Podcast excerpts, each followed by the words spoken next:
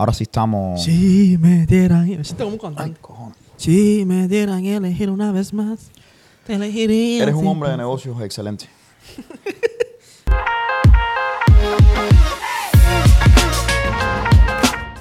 Bienvenido mi gente, este es un nuevo episodio de Business en Chanclas y hoy vamos a estar destruyendo mitos. Vamos a estar hablando de todos esos mitos o de todas esas falsas ideas que nos ponemos en la cabeza a la hora de emprender y vamos a dar nuestra opinión, a, ver qué sale de esto.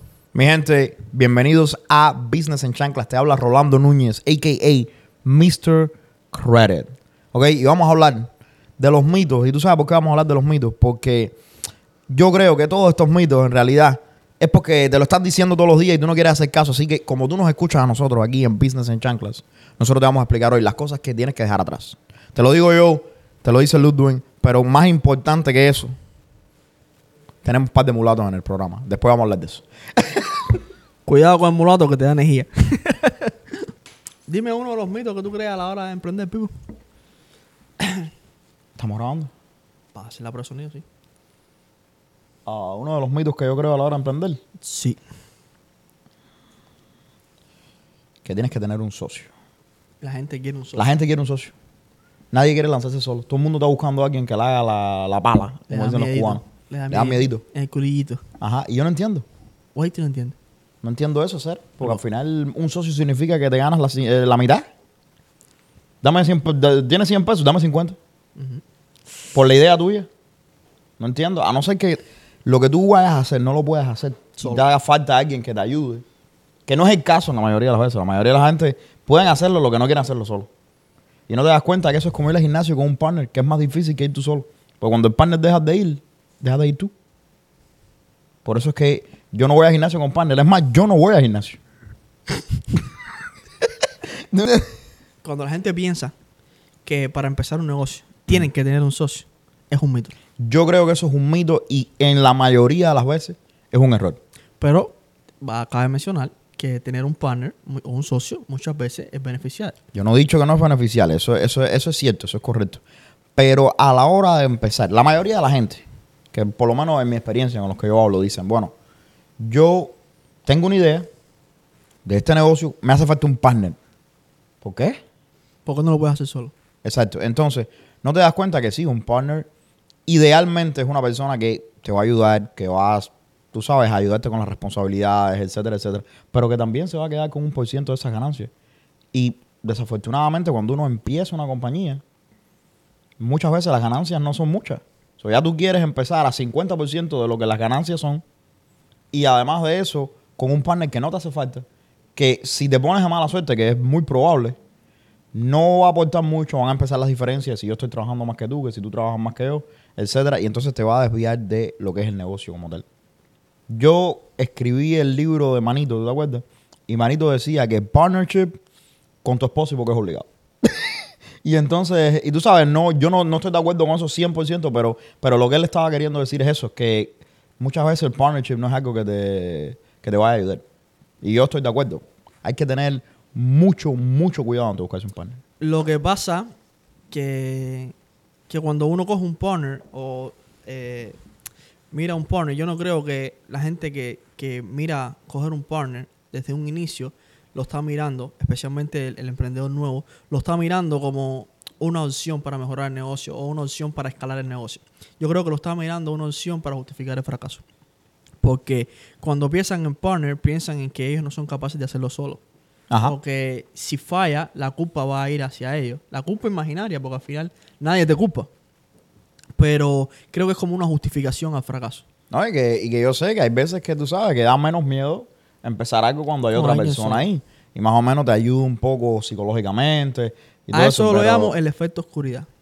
Si hay, un cuarto, si hay un cuarto oscuro, Ajá. ¿tú entrarías solo o entrarías con alguien? ¿Cómo más seguro te sientes tú? Depende con quién estoy entrando al cuarto. Dep- Depende con Iba, quién estoy entrando al cuarto. iba a hacer una broma mala. ¿Tú me entiendes? decir Pésimo servicio. Mi gente, estamos en buscando otra persona, lo que pasa es que no tenemos Sí, presupuesto. si ustedes conocen a alguien que nos pueda reemplazar aquí no tenemos a- presupuesto. a- al personal de, de, de filmación. Porque ustedes no quieren, no quieren dar subscribe. Sí, ese es el problema. Acaban de suscribirse al canal, por favor. Suscríbanse al canal, suscríbanse para Deja la podcast. mierda que nos vamos a quedar sin podcast. Por favor. Y tú te vas a quedar sin casa. Te voy a hacer un chiste. Dímelo. ¿Qué hace un... Ahora que tú mencionas cuarto oscuro. ¿Qué hace un pato con una pata en un cuarto oscuro? Juan, Juan. Cogías, veo. Joder. Tiene una sola pata. Un pato con una sola pata en un cuarto oscuro. No, yo dije un pato con una pata en un cuarto oscuro. O un pato de una pata. Un pato con una pata. Un pato de una pata o un pato con una pata. Dios mío, un pato con una pata en un cuarto oscuro. Pero ven acá, ¿quién entró primero, el pato o la pata? Los dos entraron a la misma vez. Ve, Ese es el problema de hacer negocios con un partner. Que muchas veces, y esto es serio, muchas veces el partner tuyo cree, ve las cosas desde una manera diferente, de un ángulo diferente. Y muchas veces eso importa, mi gente. La- aunque ustedes no lo crean, cuando uno tiene una compañía o no va a empezar un negocio, Pero eso es malo, ver las cosas de un punto diferente. Tú sabes que muchas veces la gente cada vez que lo describen, lo describen como algo bueno. Pero yo no estoy 100% seguro de que sea algo bueno todo el tiempo. Cuando tú empiezas un, un- un- un negocio nuevo, tiene que haber una, una idea sólida y unificada de a dónde va el negocio. Porque lo que pasa es que si no vas a tener personas trabajando dentro de la compañía que no tienen la misma visión de lo que la compañía debe ser, entonces van a estar trabajando, pero va a ser contraproducente. Yo en eso estoy de acuerdo, pero también tenemos que tener presente es que cuando se- uno se sienta a desarrollar una idea, se sienta a desarrollar un negocio, lo primero que tú haces es setear los boundaries. Claro. Se- Seteas la línea para dónde va a ir el negocio. Y si en este caso tienes un partner, tú le dices, partner, tus responsabilidades van a ser estas. No, claro, y ahí- Y está la importancia de un plan de negocios, de, buena planificación. Pero te estoy hablando en el mundo de hoy por hoy, en lo que yo veo, que yo hablo con muchísimos entrepreneurs y generalmente no es el caso. No es el caso y también tienes que entender, los entrepreneurs son gente que no han hecho negocio nunca. So, estos son errores bien comunes, empezar un negocio, no tener una idea de a dónde el negocio va a ir, planear para los próximos tres meses, porque el negocio es nuevo cuando deberías estar planeando para los próximos cinco años. No, y ahí caemos en otro mito, que la gente dice, déjame tratar por tres meses a ver si me va bien. Eso es un error fatal. Eso es un error fatal, Ludwig, y te explico. Eso de déjame. Primero que todo, yo estoy en contra de la mentalidad esa, voy a tratar. Porque en el momento que tú dices, bueno, voy a dar lo mejor, voy a, voy a dar lo mejor, voy a hacer lo, lo- lo mejor que yo pueda. Es que no dicen ni eso, es, voy a hacer lo que yo pueda. Lo que O- yo pueda. Lo, lo que está en mis manos. Voy a dar todo lo que yo pueda. Eso es una, una manera de decirte, tú sabes, voy a, voy a tratar, pero si no, pues me rindo y no pasa nada. y, y yo creo que es la mentalidad incorrecta. O lo que te están diciendo, ellos mismos, no se lo están diciendo a más Ah. nadie, es yo voy a tratar hasta donde mi zona de confort me lleve. Si hay algo que está fuera de mi zona de confort o que me hace sentir incómodo, me hace sentir miedo, yo no lo voy a tratar. Y voy a volver a mi punto de inicio. Y es que hay mucha gente que, que dice, bueno, voy a dar lo mejor de mí y lo mejor de mí acaba en la zona de confort. ¿Me entiendes? En el momento que la cosa se pone un poco de eso, ah, no pude. Yo, y ahí me sale una pregunta y quiero que me lo pongan en los comentarios y quiero que nos interactúen con nosotros en las redes sociales. ¿Qué es lo mejor de ti? Porque yo escucho mucha gente que dice, no, yo voy a dar lo mejor de ti. ¿Y cómo nosotros medimos, cómo nosotros conocemos qué es lo mejor de nosotros? No se sabe. Eso es como decir nada. Tú no sabes porque las situaciones en las que tú te pones sacan diferentes facetas de ti. Ok. Y tú tienes que casarte, me imagino yo, ¿no? Por lo menos yo lo veo así. Y yo sé que hay gente que quizás no está de acuerdo, pero yo, yo siempre me caso con la idea de, ok, esto es lo que voy a hacer y lo voy a hacer. No se trata de mí. Yo tengo una meta. Quien sea que yo tenga que convertirme o transformarme para llegar ahí, eso es lo que va a pasar. Tú ¿Sabes? Donde yo pongo el ojo, pongo la bala. Porque yo creo que la gente, y esto es una especulación, esto es una teoría, cuando dice yo voy a dar lo mejor de mí, está diciendo es una justificación, como que yo voy a poner el trabajo, yo voy a intentarlo, pero realmente en mi posición, como yo lo pienso, yo siempre estoy dando lo mejor de mí. Yo cuando hablo con un amigo doy lo mejor de mí. Cuando doy un consejo doy lo mejor de mí. Cuando estoy con mi esposa doy lo mejor de mí. Cuando estoy con mis hijos doy lo mejor de mí. Yo lo he visto comiendo en un restaurante dando lo mejor de él. Dando lo mejor de mí. Cuando 100%, como, cuando como, 100%. doy lo mejor de mí.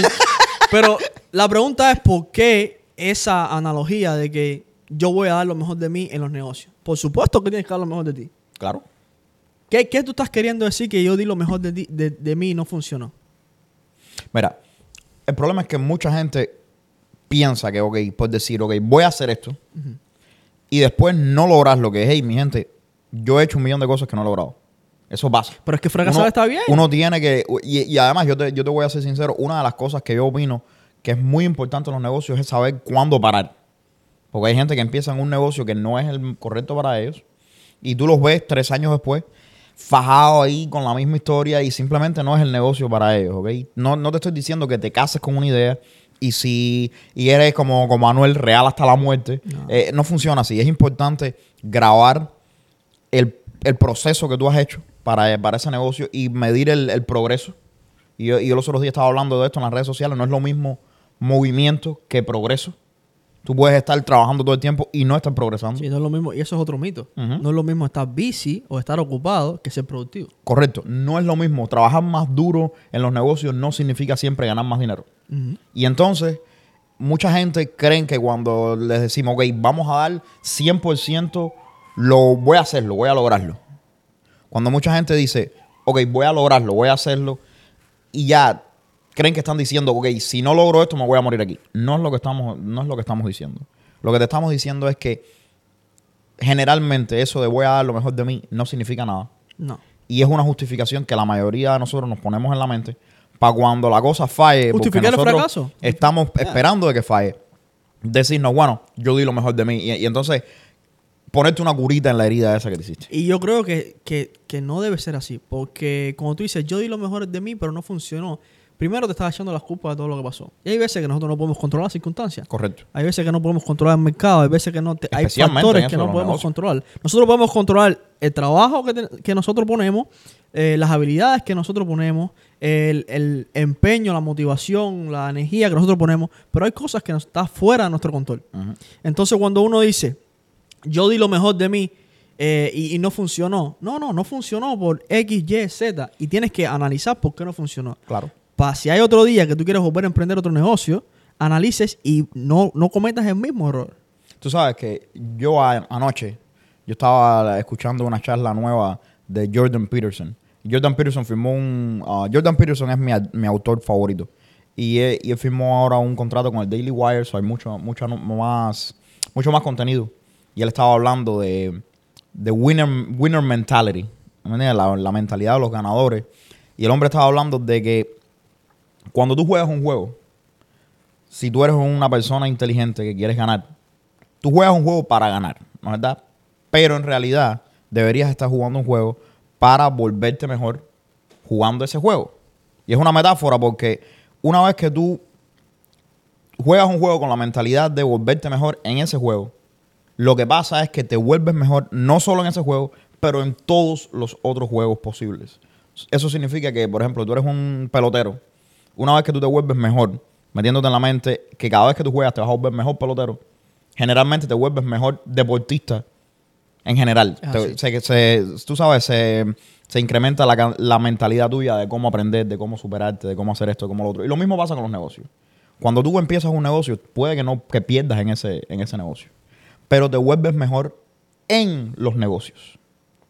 Y eventualmente te vuelves una persona que vas a ganar en todos los negocios posibles. Por eso tú te vas a dar cuenta que la, la mayoría de la gente que le va bien en los negocios, hacen un negocio, les va bien y después les va bien en todo lo que hacen. Y eso no es casualidad. No, estás masterizando el arte de hacer negocio. Exacto, hacer negocio es algo que tú tienes que aprender. No importa en qué negocio tú estés metido. Es la misma historia. So, juega el juego para ganar, pero juega el juego para volverte mejor en cómo se juega ese juego y al mismo tiempo volverte mejor en todos los otros juegos posibles. Y eso yo creo que fue Y, y ahora que tú lo mencionas, eh, eh, es, ¿sabes? es interesante porque aquí entramos en otro mito, que es decir, yo voy a emprender para retirarme. O yo voy a, yo voy a, empre- a emprender para irme pa- a tomar margaritas en una playa en Cancún. O yo voy a emprender para no tener que trabajar ni un solo día de mi vida. Mi Y- gente. mi, mi gente. Di- discúlpame que te interrumpa, porque estoy un poco ofendido. Yo estoy aquí, yo estuviera en Italia ahora mismo tomando unas margaritas. Lo que pasa es que Ludwig y la muchacha atrás de las cámaras, Échame a mí la culpa. ¿me entiendes? Me dijeron que tenía que venir a trabajar hoy. ¿Ok? Pero, y después me criticaron por llegar a la hora, Es que llegó tarde. a la hora que ellos me dijeron que llegara. Llegó tarde. ¿Me entiendes?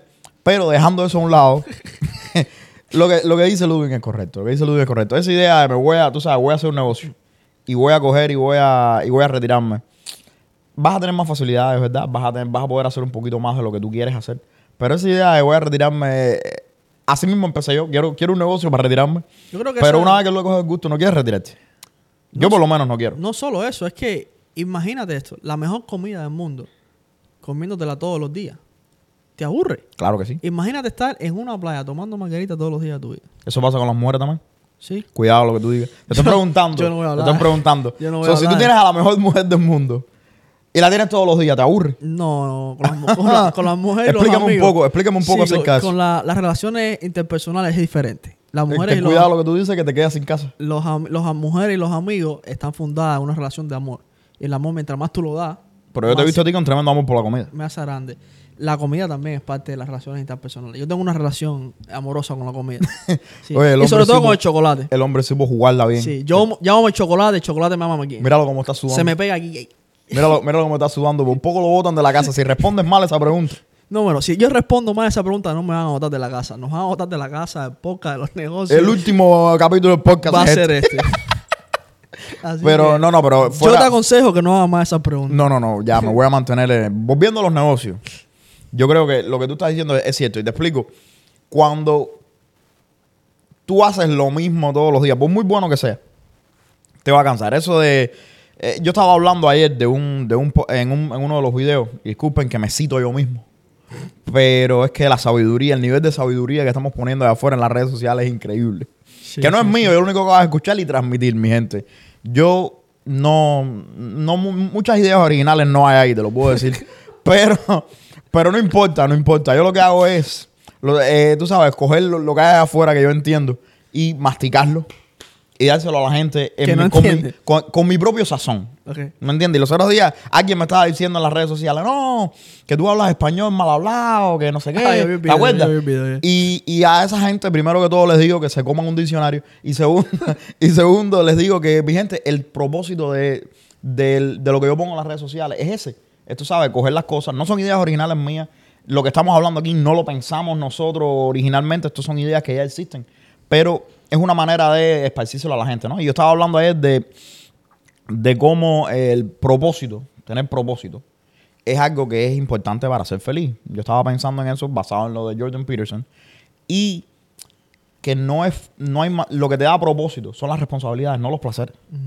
Tú puedes estar en una playa sin propósito una semana. Al mes estás que te vuelves loco. Te quieres ir de ahí. Porque lo que te da felicidad es el propósito. Y el propósito viene de las responsabilidades de tu familia, de tus niños, de tu trabajo, de tu negocio. Yo conozco gente, yo, tú, trabajan 12 horas al día con una sonrisa de lado a lado. Y lo hacen todos los días. Y el día que no trabajan, se sienten mal. Y la gente dice, no, es que viven para trabajar. No, es que Lo amas gusta. lo que haces porque te da propósito. No, y otra cosa que Así de simple. En este, en este eh, sentido, otra cosa que entra es que tú estás iniciando un proyecto, tú estás haciendo un emprendimiento y ya estás pensando en retirarte. Ya estás pensando, el fin que tú tienes en la mente es, ah, no, yo quiero hacer esto para dejar de hacerlo. So, lo que pasa cuando tú estás pensando que vas a hacer algo para en dos años terminar de hacerlo, lo que tú quieres es algo que no existe. Porque para eso, búscate un trabajo, consigue el dinero y retírate con el dinero. Y esa es, la, esa es la, la fantasía de, bueno, me voy a sacar la lotería, eso no tengo que ser quien yo soy más. ¿Tú me entiendes? Ese es el... Pero el emprendimiento, yo creo que cuando uno va a emprender o cuando uno quiere crear una empresa o cuando uno quiere crear eh, una asociación, lo que quiera crear, uno tiene que ser, o un producto muchas veces, algo que va a durar para toda la vida. Las grandes empresas, las grandes, los grandes proyectos, nunca se han creado para que el fundador se retire a los dos meses. El ejemplo de Apple. Eh, ¿Cómo se llama? Steve Jobs se murió. Y Todavía Apple es la, y Apple bueno, es la es compañía más grande del mundo. Chase, ahí tiene los bancos, tiene muchos negocios. Ya lo- los creadores, como Ford, se murieron. Y el negocio sigue aquí. Mi gente, si ustedes van a crear un emprendimiento, por muy pequeño que sea, no piensen que se van a retirar a los dos años ni a los cinco años. Creen algo para que sea transmitible, para que sea transmitible a sus hijos, a un amigo, para que lo puedan vender a otra persona un día de mañana. Creen algo sostenible, creen algo que realmente valga la pena consumir. Porque cuando hacemos eso, empoderamos a la comunidad. Y los pro- lo que sale de ese resultado, de esa mentalidad, es algo positivo, es algo bueno. No, y, que tu vida te va a cambiar y te va a cambiar para, para bien, porque al final del día tú tienes que entender. Vas, a- vas a tener mucho, mientras más grande se vuelva lo que tú estás haciendo, más propósito te va a dar. Y mi gente, yo lo estaba mencionando ayer, está, ¿cómo es lo que, lo que Peterson eh, menciona en, de la Biblia, right? El pasaje, está Abraham en el desierto y Dios le dice, tú sabes, nadie, no me acuerdo bien ahora, pero el hombre no podía, no podía cruzar el desierto. Y le dice, bueno, tú sabes lo que te va a ayudar a cruzar el desierto. Coge una piedra grande y póntela en la espalda. Entonces tú te quedas como que, coño, si yo estoy cruzando el desierto, lo menos que tú quieres tener es una una, piedra. piedra en la espalda. Pero eso es lo que en realidad simboliza. Y bueno, la Biblia es un documento, es un libro difícil de entender y tiene muchas interpretaciones. Pero la interpretación de Peterson es que si tú quieres ser fuerte, si tú quieres volverte un hombre capaz de hacer las cosas, tú eres, tú tienes que entender, eres un hombre imperfecto, tienes un millón de problemas, eh, pero al menos puedes coger este peso que no te va a matar y que te lo puedes poner en la espalda a propósito. Y entonces ese peso te va a dar el propósito para que puedas seguir. Y eso, y, y eso es la felicidad. So, si tú te echas el peso arriba, las responsabilidades, la familia es un peso. Uno tiene que encargarse de los niños, los niños son difíciles, pasan cosas, el matrimonio lleva trabajo, la- los padres son, son, son cosas difíciles muchas veces, eh, la familia es muchísimas veces un, pro- Y muchas veces nunca están de acuerdo contigo. Exacto, un, proce- un proceso y un problema, ¿no es verdad? Pero si tú eres de la gente que estás en, en tu habitación ahora mismo destruido, eres infeliz totalmente, quizás deberías arreglar tu habitación, como dice él, y entonces pararte un poquito y quizás ir y hablarle a tu hermano con el que no te hablas. Y si, si te vuelves un poquito mejor, quizás eres capaz de entablar una relación básica con tu hermano, que tu hermano es otro destrozado igual que tú, pero al menos ya arreglaste un poquito de, de tu familia. Y entonces vas y arreglas la relación que tienes con tus padres. Entonces, cuando vienes a ver, pones tu familia un poquito junta. Y te estás echando todas estas eso responsabilidades es arriba. bien. Y entonces hiciste un bien, pero te volviste una persona más sabia. Ahora eres más sabio porque pudiste unir tu familia. No, y además de la sabiduría, estás cogiendo algo que para mí es esencial en la vida y en cualquier emprendimiento, que es el sentido de ownership. Es el sentido de que cuando yo digo yo soy responsable de algo, ese sentido de responsabilidad es muy importante. Pues muchas veces estamos para afuera, no, eh, pasó esto, entonces yo no puedo hacer nada al respecto. Se me jodió el día. Se me jodió el día porque, Porque un pendejo cogió y, y me, creo que me eso hablábamos en, en el podcast pasado, en, la- en el episodio pasado, así que búsquenlo, vayan a, a YouTube. Eh, cuando tú eres responsable de algo y tú dices, yo soy responsable de esto, los cambios vienen. Porque ya tú no estás dejando a la suerte, al azar, lo que va a pasar. Tú dices, yo soy responsable de esto y está en mis manos, está dentro de mi poder, está dentro de mi responsabilidad, cambiarlo. Claro. Y, y también tú eres responsable de la manera en- por la manera en la que tú te sientes. ¿Ok?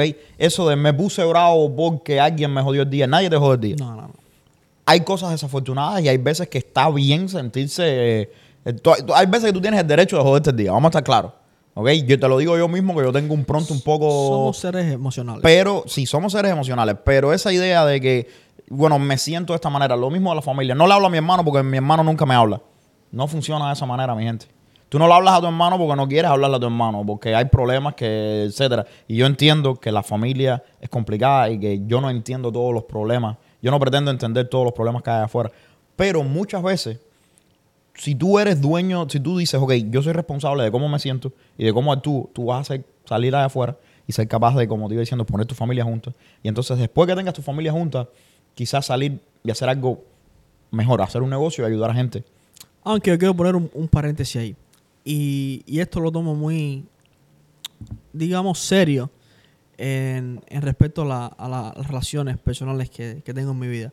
Y es que hay, hay personas que por la incompatibilidad de carácter o por la incompatibilidad de, no sé, de, de pensamiento, para mí son drenadores de energía. Yo me paso una hora con una de esas personas y cuando termino esa conversación me siento cansado o me paso una hora en el mismo lugar que esa persona, y a veces son miembros de la familia, a veces son amigos, a veces son conocidos, a veces son eh, compañeros de trabajo. Entonces, ¿qué yo hago con ese tipo de personas? No es que no le hable o que no intente arreglar la relación, sino que trato de pasar lo, el menos tiempo posible con ellos. ¿Por qué? Porque el resultado de nuestra interacción, para mí, no es beneficial. ¿Qué es lo que pasa? Yo estoy de acuerdo contigo, pero mucha gente usa eso como una excusa para eliminar a la familia. Yo, yo soy muy family oriented. A mí, yo soy un hombre de familia, a mí me gusta la familia, a mí me encanta pasar tiempo con mi familia. Yo creo que la única cosa que habla, una de las cosas que habla mejor de ti es cómo tú mantienes tu familia. El apóstol decía que la familia es la constitución de los pueblos. Es así. Y es la base de la sociedad. ¿Ok? La, la institución base de cualquier sociedad es la familia. Entonces, Yo sé, hay mucha gente allá afuera que son muy rápidos en salir a tratar de arreglar el mundo cuando no han podido arreglar lo que hay adentro. Y mucha gente subestima su capacidad para hacer las cosas peor. Si tú eres una persona que no te has puesto junto, que no has tratado de, de mejorarte, que no has tratado de, que no has arreglado el cuarto tuyo, que no has arreglado tu familia, ¿qué te hace pensar a ti que tú puedes salir allá afuera y arreglar el mundo? Es que, ¿cómo tú vas a organizar tu negocio? ¿Cómo tú vas a estructurar tu negocio si no eres capaz de tener la cama tuya? Las cosas son, las cosas son, mi gente, hay muchas cosas afuera que son extremadamente complicadas. El mundo es un lugar maravilloso con muchísimas cosas complicadas que han sido construidas por gente que no son más inteligentes que tú ni que yo. No, no. Pero tú tienes que tener mucho cuidado con esa idea y, y hoy eh, con todos estos activistas que hay afuera, con esa idea de yo puedo salir y arreglar el mundo porque quiero. El mundo No me necesita. así.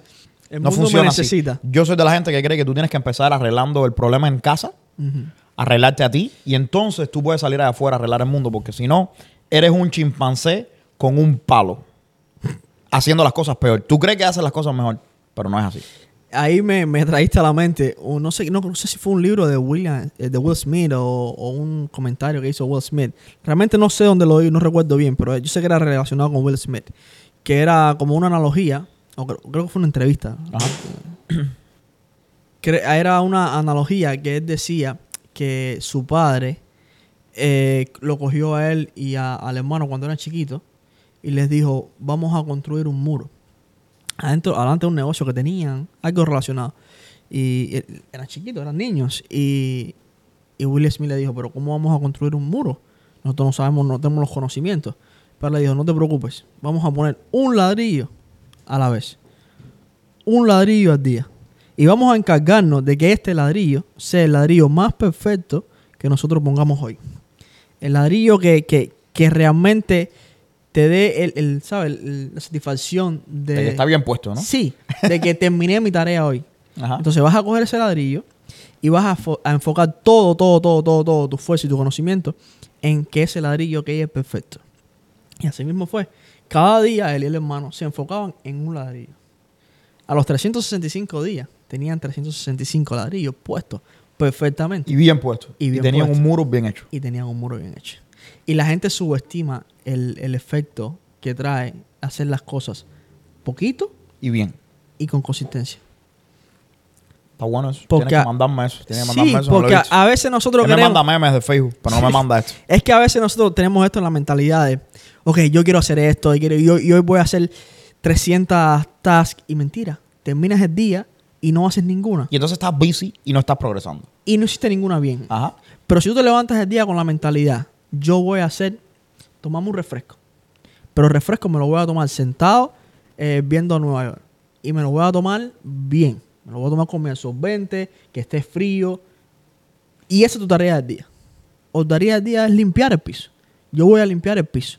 Pero el piso no me va a quedar rayado, no me va a quedar con nada sucio, me va a quedar bien. Cuando tú mires esa tarea, tú vas a decir, yo realicé la tarea del día. Yo algo de lo que siempre, siempre, siempre me... eh, déjame escoger bien las palabras. Yo creo que siempre uno tiene que tomar responsabilidad por sus acciones. Y yo soy un hombre muy responsable con mis acciones. Y es por eso que yo siempre, siempre, siempre tomo la decisión de tomarme un cortadito por la mañana, mi gente. Aunque ustedes no lo crean, esta, esta nueva marca Cortaditos, que es la sponsor del podcast, ¿ok? Es una compañía que empezó nueva hace poquito Salud. que eh, es una compañía que hace cortaditos, que hace comida cubana. Comida cubana es un bakery, right? Y es lo mejor de lo mejor ahora mismo aquí en New Jersey. Así que ustedes saben que si quieren empezar la mañana como es, es un cortadito porque yo tomo responsabilidad de mi mañana. Es así. No, sí, queríamos darle muchas gracias a los dueños de, de Cortaditos. Esto es un coffee shop que Pero más hace falta que me manden más café. I'm just letting you know.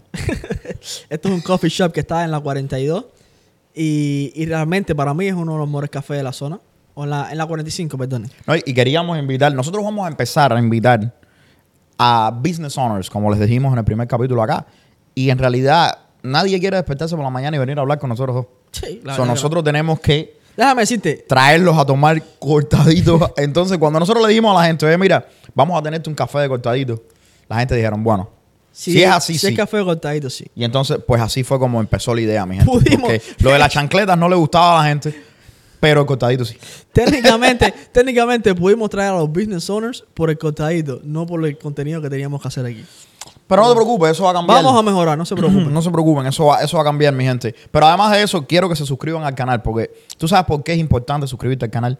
Porque ahora me estás viendo a mí, que yo sé que es un placer, pero eh, vas a tener el chance de. um, vas a tener chance de experimentar la historia de otros business owners y te vamos a dar la última. Mi gente, cuando el primer business owner que se sienta aquí conmigo, lo que le voy a tirar va a ser las 90 millas.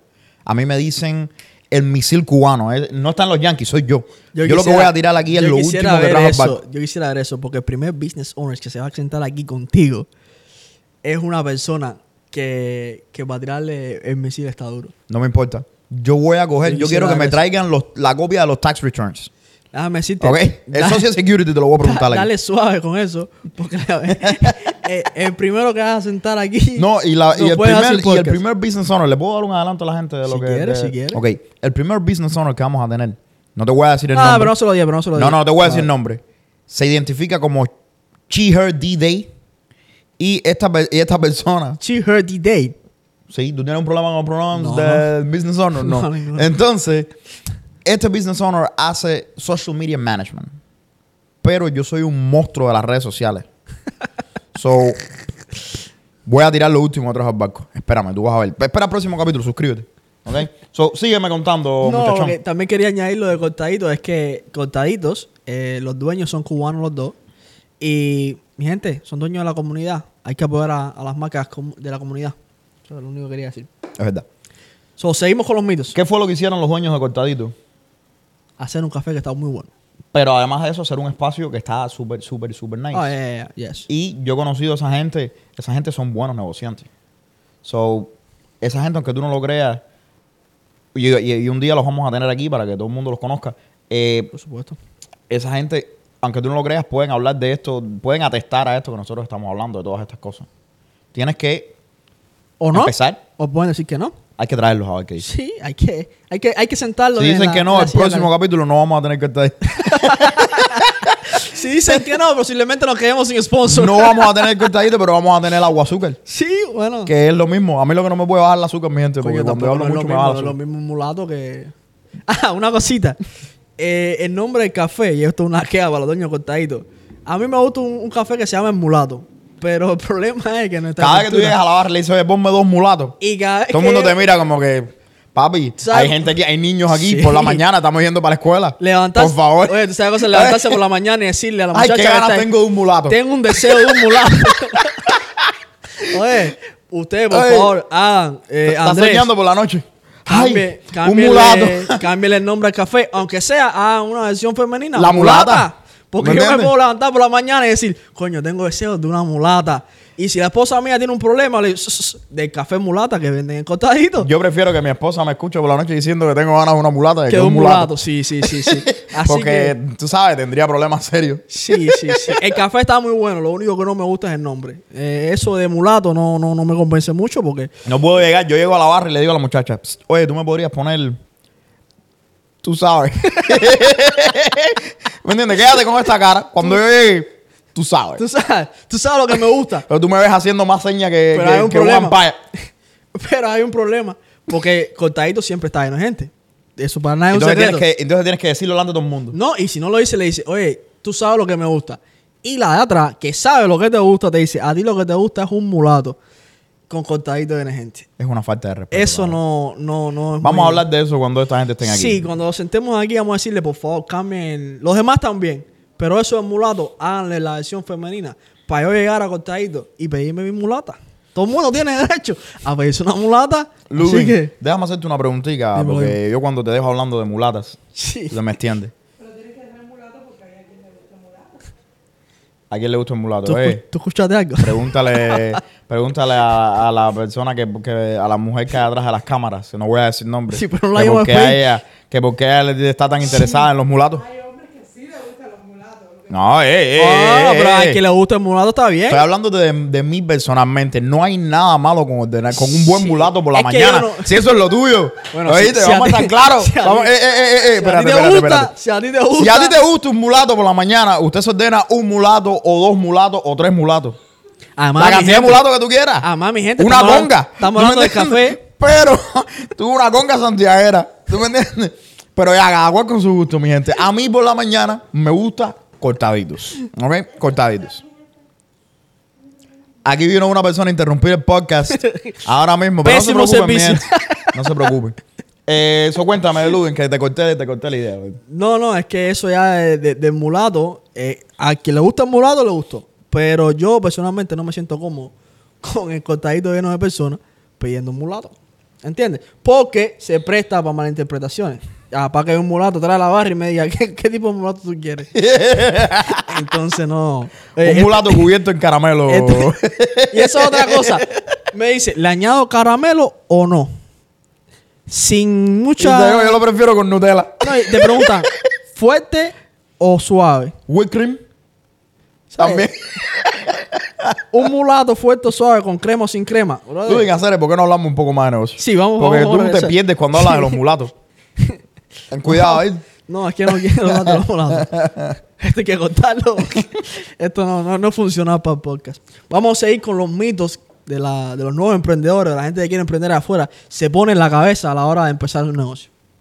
Uno de los mitos que yo tengo aquí es que mucha gente dice, si quieres ser productivo, si quieres tener un negocio exitoso, tienes que levantarte a las 4 de la mañana.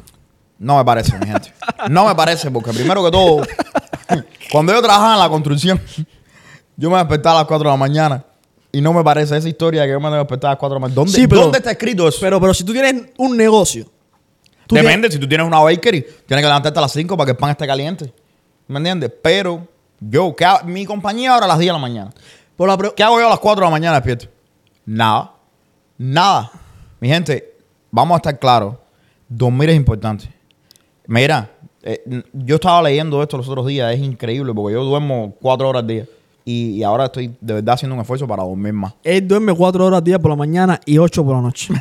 Lo que pasa, lo que pasa con esto es que, serio, dormir es importante. Mientras más tú duermes, bueno, no, déjame, déjame arreglar eso. Mientras menos tú duermes, menos tú vives. Literalmente. Hay estudios que prueban que mientras menos tú duermes, literalmente menos la gente vive. Entonces los padres se van a morir jóvenes. Para que sepas. Pero cuando tú no tienes un hijo, duerme dos horas al día. No sé cómo es la cosa, pero serio, eso de que voy a dormir cuatro horas, de que me estoy muriendo, no, eh, nada de eso es necesario. Mientras los extremos, Pero mi los pregunta extremos no son, no, no son Rolando, una buena manera. Mi pregunta es la siguiente. Y esta es una de las, las cosas que yo me pongo en la cabeza. Que a veces yo digo, ¿por qué? ¿Por qué? La gente se, se, se, se pone esto en la cabeza. Levantarse temprano es directamente proporcional a ser productivo y a ser exitoso. So, hay una relación entre levantarse temprano y ser productivo y ser exitoso. So, depende. A ver, ¿qué tú quieres decir para a la hora de levantarse temprano? Sí, porque que yo me levante temprano no quiere decir que mi día va a ser Yo productivo. tengo un primo que no hace nada, se despierta todos los días a 4 de la mañana a jugar No, es que yo, yo conozco gente que se levanta a las 5 de la mañana y su día no, no son productivos. Entonces, ponerse en la cabeza que levantarse temprano te va a dar eh, cierta productividad o te va a hacer que tu negocio sea mejor, yo creo que es un mito. Si usted necesita levantarse temprano, levántese temprano. Claro. Pero cuando te levantes, usa tus horas, la, por, por la razón por la que te levantas temprano, es para empoderar tu día, para hacer tu día más productivo. Es decir, para usar más el tiempo que tienes. Y una de las cosas que, que Jordan Peterson, estabas hablando de Jordan Peterson, él tiene un libro que se llama ah, Beyond Orders, o más allá del orden. Ok, ese es el nuevo, no lo he leído todavía. No, no, perdona. El, el- no, no, no es en ese, es en el eh, 12. En 12 Rules Proof for of Life, Life, The yes. Antidote to Chaos. Ese libro es donde él dice lo que te voy a decir. Él dice que la gente se debe levantar todos los días a la misma hora. Claro. No todos los días a las 5 de la mañana. No, no, no, no. Hay una cosa que se llama Circadian Rhythms, ¿no es verdad? Sí. Lo dice ahí. No, y para terminar la idea Ah. esta en lo que estaba, muchas personas, y sobre todo los coaches de, de, de TikTok, te dicen, si tú quieres empezar tu día productivo, tienes que levantarte a las 4 y media de la mañana. Ahorita nos tenemos que levantar. Primero empezaron con las 6, después 5 y media, después las 5, ahora vamos por las 4 y media. Ahorita vamos a dormir dos horas. Y el problema del, del- de lo que estás hablando, del circadian rhythm, es que tú tienes que levantarte todos los días a la misma hora y usar tu día como mejor te convenga a ti. A lo mejor a ti te funciona levantarte a las 5 de la mañana, pero a mí no. Me levanto a las 5 de la mañana y me siento con sueño. Las tres primeras horas del día no soy productivo porque tengo un sueño del carajo. Y entonces eso no me funciona a mí. Pero a lo mejor me levanto a las 7 de la mañana y me levanto con energía, me levanto enfocado, me levanto a aprovechar mi día. Así que yo creo que la gente, en vez de ponerse yo tengo que levantarme temprano en la cabeza, yo creo que deberían decir, yo tengo que hacer que mi día sea más productivo. Y acomodar las horas de productividad a tu personalidad. Yo estoy de acuerdo contigo. Además, mira, esta idea que él habla de que todo el mundo tiene adentro de, de uno, algo, tú biológicamente tienes algo que se llama los ritmos circadios. Es called circadian rhythms en inglés. No sé si se pronuncia así en español. Por favor, déjenme, eh, tú sabes, déjenme los comentarios para la gente que habla mejor español que yo. Nosotros sabemos Pero- que el, el español de nosotros es not very good looking. El inglés tampoco. Tampoco. Nosotros hablamos una mezcla de los dos y un poquito de cubano sprinkle around. Pero el punto es que si tú eres una gente que te despierta todos los días a las 7 de la mañana, usted se despierta todos los días a las 7 de la mañana, estás en cama, estás en talla. Los circadian rhythms, tú a las 7 de la mañana estás despierto, tú sabes que no te hace falta ni alarma. Yo mismo, yo me despierto todos los días a las 8 de la mañana. Yo mismo, yo personalmente. Después de esa hora no puedo dormir más. Después de esa hora no puedo dormir más, aunque me quede en la cama. Estoy en la cama dando vueltas. And then I feel like trash. Entonces, tienes que entender, tú tienes que acostumbrar al cuerpo tuyo a tener una rutina, porque los rhythm, los circadian rhythms tuyos son los que después dictan cómo tú te vas a sentir durante el día entero. Y tú puedes tener mucha voluntad, y es verdad que hay veces que uno tiene que ah, empujar aunque no te sientas bien, pero no debería ser el día a día. ¿Entiendes? Si tú te despiertas con tu rutina, la rutina es importante. Y tú puedes usar tu rutina como el arma perfecta para impulsar tu productividad. Si tú tienes una buena rutina, tú eres una persona productiva. Esa idea de que voy a hacer todo por mis pantalones, eso no funciona así. Eso tú lo podrás hacer por tres días, pero después caes. Es como las dietas. ¿Entiendes? Yo puedo comer ensalada straight por tres días, pero tú sabes que vas a, vas a coger y vas a comerte tres pizzas al, día siguiente. Entonces, con la, con la rutina, tú creas una rutina buena. Tú dices, ok, todos los días me voy a despertar a, a las 7. Yo hago el cálculo. Desde las 7 y voy a trabajar hasta las 6. Y me va a dar tiempo a hacer todo lo que yo, todo lo que yo voy a hacer, lo voy a meter ahí en ese, en ese día. Entonces tú todos los días te despiertas a las 6, a las 7. Llega un momento en que tú te despiertas a las 7 sin problema ningún tipo. Pero además de eso, tú tienes por la mañana. Yo soy de la gente que cree que tú debes hacer cosas que te gustan y cosas que son buenas para ti. Yo siempre organizo mi día en las cosas más importantes primero.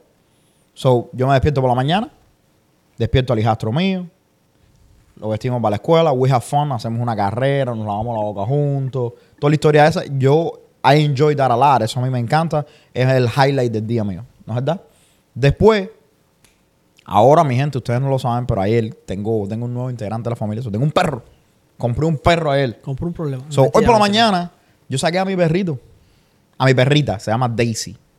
Igual que la, la- la novia de Donald. That's right. Saqué a mi perrita y, algo- y saqué a mi perrita y me ayudó el hijastro mío. Cinco añitos, mi gente, seis añitos ahora. El tipo es un loquillo. Eh, y es un momento bueno, es un momento nice. Hablamos, el perro mea, hace lo que tiene que hacer. Y entonces ya yo tengo el día seteado. Después paso por cortadito, me echo un cafecito rico. Ya tengo el día ready. Y no, No, son no, no, te ni echa un, ca- no, no, te echa un cafecito rico, no, di la verdad. Tú pasas por cortadito y Me te pides un- tu mejor mulato. No, Te pides tu mejor mulato. Eh, yo no lo pido así. Y Lubin, por favor. Dice, tú Entonces- llegas a cortadito y tú dices, oye, dame mi Dame mejor mi mulato, mulato. dame mi mulato de todas las mañanas. Esa es la hora del poder. Mira, hay un libro que se llama eh, El Club de las 5 de la mañana. Recojo al mulato. Espérate, espérate, espérate, espérate. Recojo al mulato, me voy para la oficina. Ah, ¿todavía no has terminado? No, no, no, no.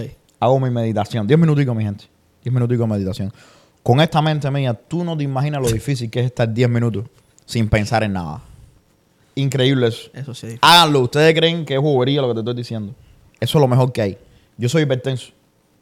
Eso me ha bajado hasta la presión. Estoy hablando de serio. Y empecé por... No, no, no he llegado a los, a los 10 minutos. Ahora ya estoy llegando a los 10 minutos. Es que yo traté de meditar. Yo soy muy malo para meditar. Y meditar 10 minutos es bastante, bro. Oye, Yo no me puedo estar quieto tú no 10 sabes minutos. lo lento que pasa el tiempo cuando tú no estás Sí, pensando sí. en nada. Es increíble eso. Yo no puedo meditar. Nunca he podido meditar 10 minutos. Pero tú sabes que la idea de, de meditar es que tú tienes en tu mente, ¿no es verdad? Tantas cosas pasando. right? la tecnología, las notificaciones. A mí TikTok me manda 500 notificaciones al día. Eh, los mensajes del trabajo, los niños, eh, toda la Las distracciones, la O sea, tú te paras, ¿no es verdad? Cuando tú empiezas a meditar, lo que, lo que pasa es lo siguiente. Tú deberías, la meta de la meditación es no pensar en nada. Ahora, eso cuando tú empiezas es imposible. Sea, tú te sientas, no tienes que sentarte así, mi gente. Te, te sientas normal, pones todo tranquilo, pones un timer de 10 Pero sentarte así ayuda. A mí no me ayuda. Yo no puedo sentarme así porque la barriga me sale para adelante. Pero eso, es otro- eso no viene a la conversación. Que irte. Eso no viene a la conversación. Entonces, yo me siento tranquilo. Ahí mismo en la silla de la oficina, pongo un timer de 10 minutos, págata y me siento tranquilo. ¿No es verdad? Entonces, yo, tú tratas de no pensar en nada. Tú lo que deberías estar haciendo no es concentrarte en tu respiración, no es nada de eso. Yo estuve leyendo es simplemente tratar de no pensar en nada. Ahora, Y eso no lo hacer que nada, hace, no y no hacer nada. nada. Eso lo que hace es que tu mente traiga los problemas tuyos, trae el primer problema y lo desenvuelva. Y pienses en él. Y se vaya. Entonces traiga el próximo y lo desenvuelve y pienses en él y se vaya. Y llega un momento en que cuando tú haces meditación por largo tiempo, ya no tienes ningún problema que traer y desenvolver. Y entonces puedes dejar la mente en blanco. Es como que vaciaste una caja. Y te estoy hablando, hay mucha gente que describe eso como, eh, como una experiencia catársica. Estoy hablando, la gente tiene visiones y todas las cosas cuando meditas por largo tiempo. Sí. Aunque tú no lo creas, dejar la mente en blanco por un periodo grande, largo de tiempo, hace que la mente tuya juegue juegos contigo. Eso es algo, te estoy hablando, la gente ha tenido experiencias serias haciendo eso. Yo- no hemos llegado ahí, yo, no, yo nunca he tenido nada, pero es algo que, que me gustaría explorar y lo estoy haciendo. Yo realmente creo que eh, es un logro, porque realmente no me he podido quedar tranquilo por 10 minutos meditando. Lo he hecho por cortos periodos de tiempo, 2 minutos, 3 minutos, 5 minutos, y, y- y me he sentido bien, pero ha sido un tiempo grande, como 10 minutos, 20 minutos, media hora meditando. Para mí ha sido imposible, todavía no he logrado Oye, y qué, y habilidad más linda, brother, porque tú sabes lo, lo bien, lo efectivo que tú te vuelves cuando tú te puedes concentrar en algo por una hora. Que hoy por hoy es increíblemente difícil. A mí me pasa todo el tiempo. Yo tengo dos teléfonos. Estoy corriendo todo el tiempo con el teléfono. Eh, no puedo sentarme a escribir algo porque mira el teléfono. Haz esto, haz lo otro. Entonces no puedo hacer nada. Muchas veces no hago lo que tengo que hacer efectivamente porque no puedo concentrarme en una cosa porque ese es el día a día en que nosotros vivimos. Pues, Es que yo creo que esa es la guerra más grande que cada ser humano tiene ahora mismo. La guerra contra la distracción. Vivimos en un mundo sumamente, sumamente eh, distraído. ¿Se dice? Hay una palabra para eso, como que, eh, que te Diseñado distrae. para Di- distraerte. Diseñado para distraerte. Extremadamente entre- entretenido. Donde quiera que nosotros miremos, hay una distracción, hay un entretenimiento. Y la razón por la que hay una distracción y hay un, hay un entretenimiento es porque tu tiempo es dinero. Entonces, las, las compañías que entienden eso ponen todo su advertisement en hacerte a ti eh, una persona más entretenible. Claro. Que tú pases tu tiempo consumiendo un producto. Pero, mi gente, antes las guerras se hacían para conquistar eh, territorio. Ahora estamos conquistando territorio también, pero el territorio está dentro de la mente de la gente. Créeme, llámame, tráeme el foil tin hat de que esto es una, una teoría conspirativa. Pero la realidad es esta, mi gente. Todas las compañías de social media, el capitalismo de afuera, antes era la televisión lo que, atrata- lo que atrapaba tu, tu atención. Eso se transformó. Pero no solo social media. Todo, Yo creo que el, el- el ambiente tuyo completo todo. está diseñado para distraerte y los tu humanos tiempo. nuevos no pueden estar yo yo mismo no puedes estar cinco minutos sin hacer nada en el mismo momento en que estás en la línea de- del café y estás ahí sacas el teléfono Tú estás automáticamente va a hacer algo porque tu mente se adaptó a no poder estar sola estás en el carro solo pones la música ¿entiendes? llegas a la casa La radio, en la radio te venden. oye para dormir pones el televisor ¿Ves una película? ves una película, haces esto, haces lo otro. No hay un momento del día en el que tú estés así. No, ponte a pensar, tu, tu, tu momento, todos tus momentos del día, tus horas que tú estás despierto, siempre están interactuando con una marca o con un producto. Y ahí es donde vienen los emprendedores. Mi gente, tenemos que dominar eso y entenderlo. Si los productos de la demás gente interactúan con nosotros y con nuestro tiempo, ¿por qué nuestros productos y nuestros servicios no pueden interactuar con el tiempo de las otras gente? Y cuando vayan a emprender y van a pensar en un negocio, piensen en eso. Estamos to- totalmente, todo el tiempo que tenemos, interactuando con productos de otras personas. Desde que nos vestimos, desde que nos cepillamos la boca, desde que abrimos los ojos por la mañana, que nos ponemos las chancletas. estamos interactuando con productos de otra gente, ¿por qué tu producto y tu servicio no va a interactuar con el tiempo de otra gente? ¿Por qué no? ¿Por qué No, no, lo va a hacer? Y, y que te- y que tienes que entender esto, Lu. Muchas veces, yo me acuerdo cuando yo estaba, cuando yo vivía en Cuba, 2010. En Cuba yo, no- yo nunca tuve celular en Cuba, mi gente. En el 2010 la mayoría de la gente nadie tenía celular, que yo me acuerdo por lo menos, yo soy de Santa Clara. 2010 celulares, Eh, celulares, eh, no había internet, no había nada de eso.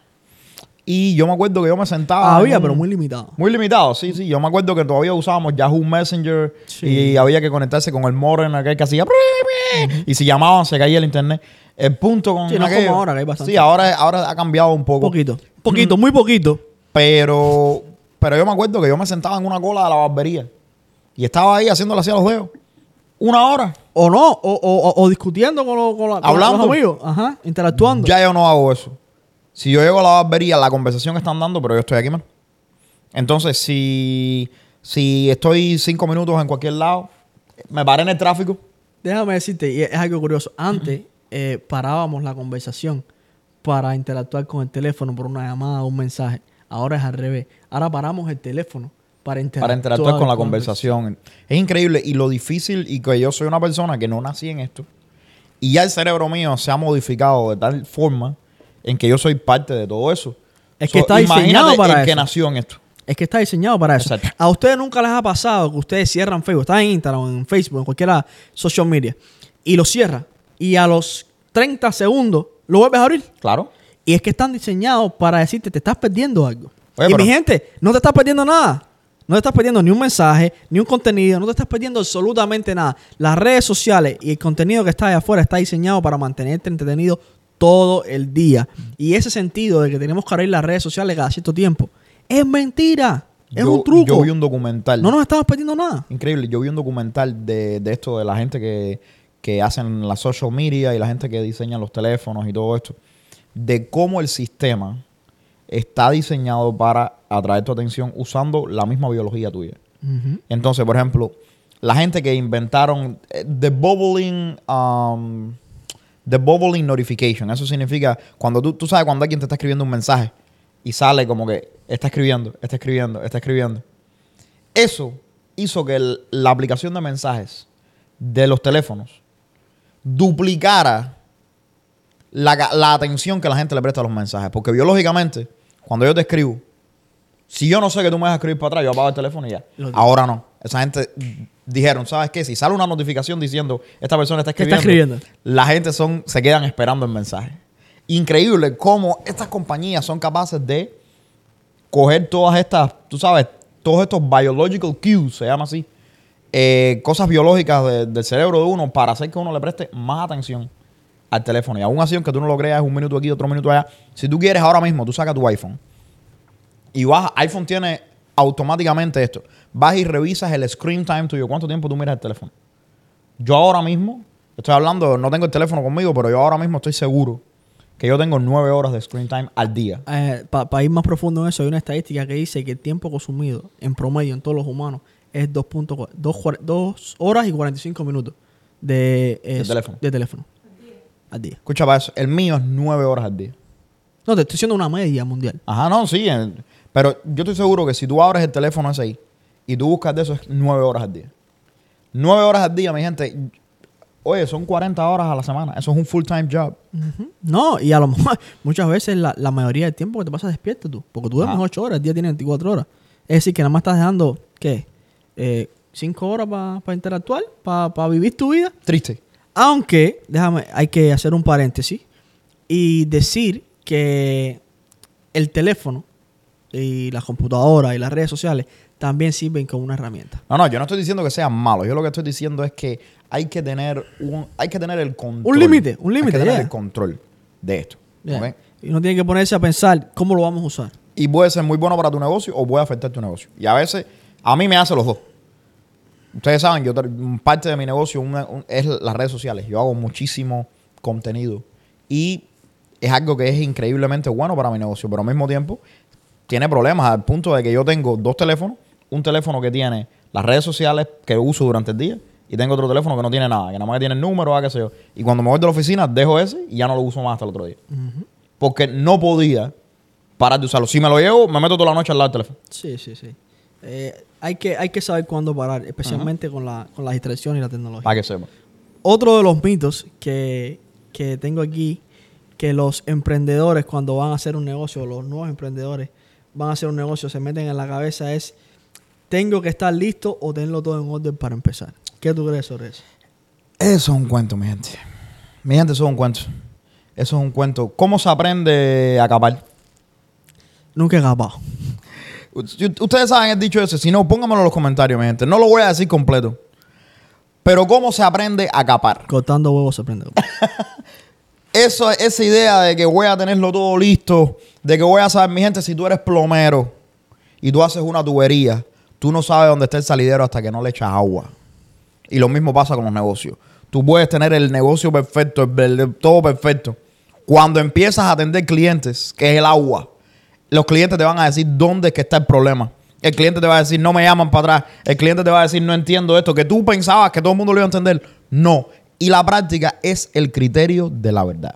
Entonces, ¿tú crees que la base del emprendimiento es empezar y construir en el camino? Mete mano, brother. Mete mano. Oye, empieza hoy. Tú- ustedes hacen negocio conmigo todo el tiempo. Ustedes saben que a mí me gusta empezar right away. Y eso viene con, su, con sus problemas. Oye, tiene que haber un balance. Hay que planear, hay que hacer sus cosas. Pero yo, yo soy de la gente que piensa que la gente que empieza rápido tiene más chance de ganar que la gente que se demora más.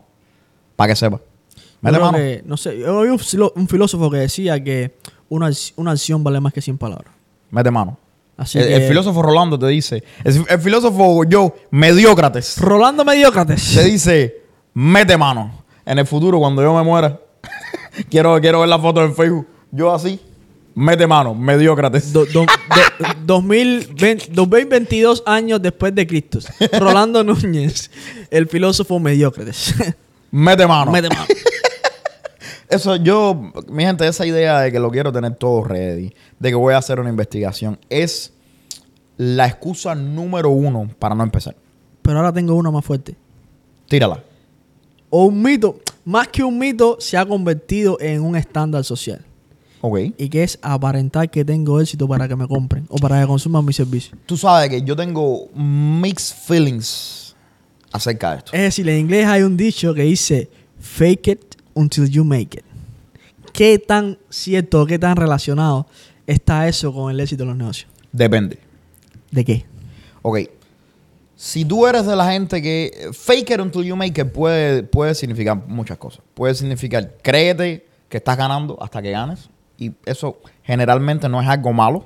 Ahí estamos analizando que nos estamos hablando con nosotros mismos, Exacto. no con la sociedad. Correcto. Es decir, cuando tú dices, créetelo antes que, antes que lo seas, es que tú tienes que creerte que vas a llegar a un punto B o un punto A Ajá. para llegar a ese punto. Sí, no, pero, pero también tú tienes que entender, hay veces, yo mismo, a ver, tú- ustedes tienen una compañía, hemos hablado de este problema, eh, de este problema ma- varias veces. Tiene que haber un balance, ¿ok?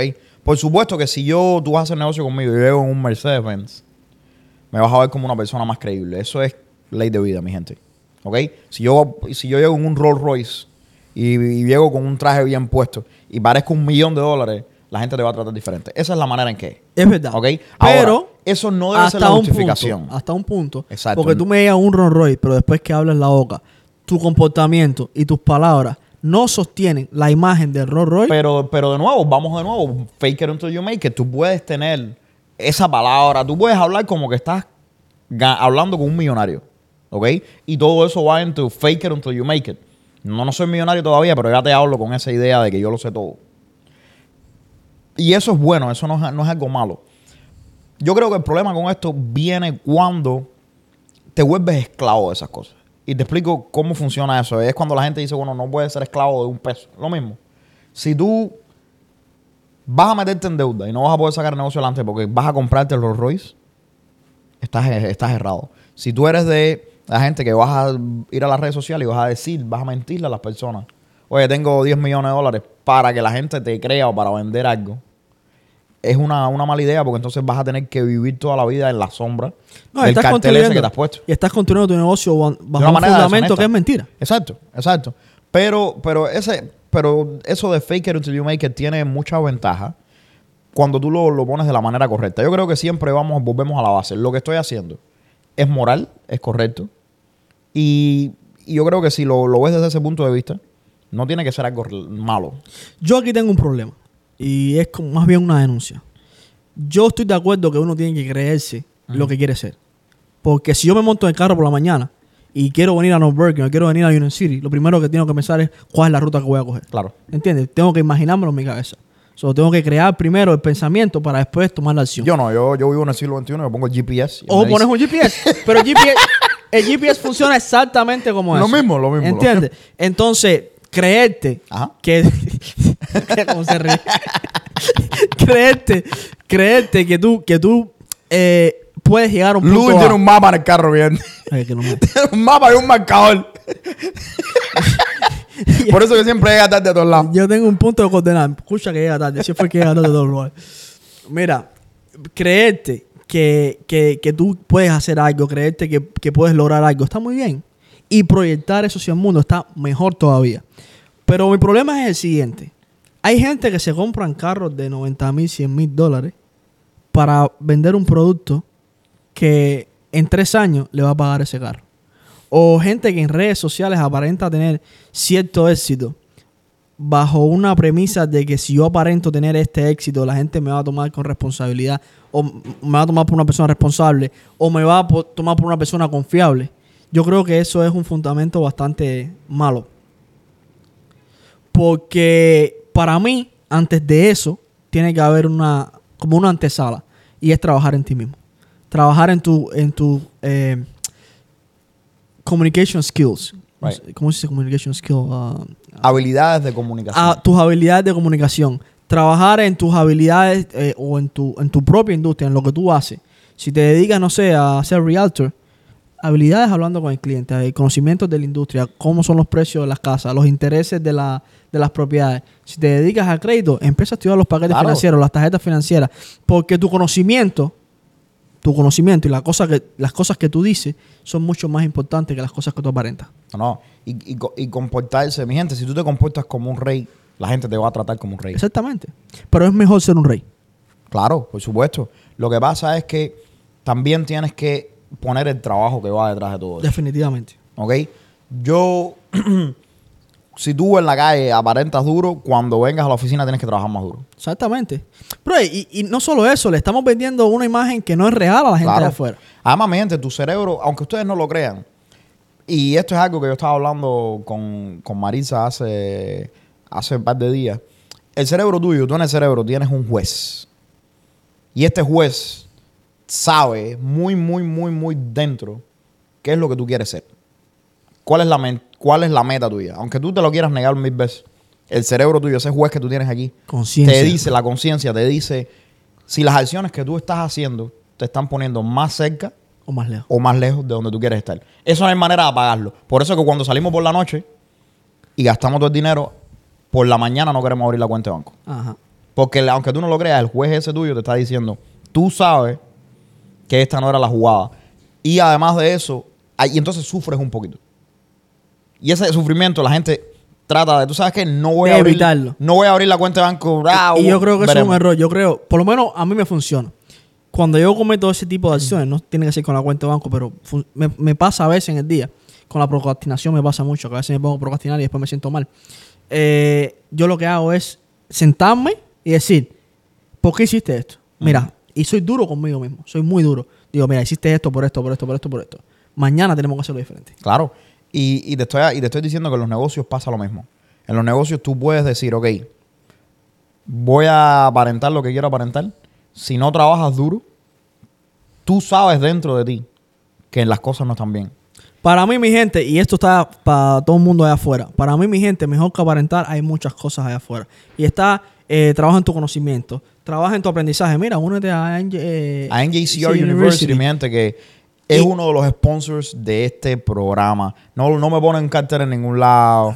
Pero no te preocupes. Mira, no, te voy a no, decir. No, está pagando muy bien para ponerle cartel. te voy a decir que NJCR University es lo que está, lo caliente hoy por hoy. Pero yo te diera un consejo. Dime. O le diera un consejo a la gente. De gratis, caballero. Eh, bueno, de gratis no. Por su tiempo que nos están mirando.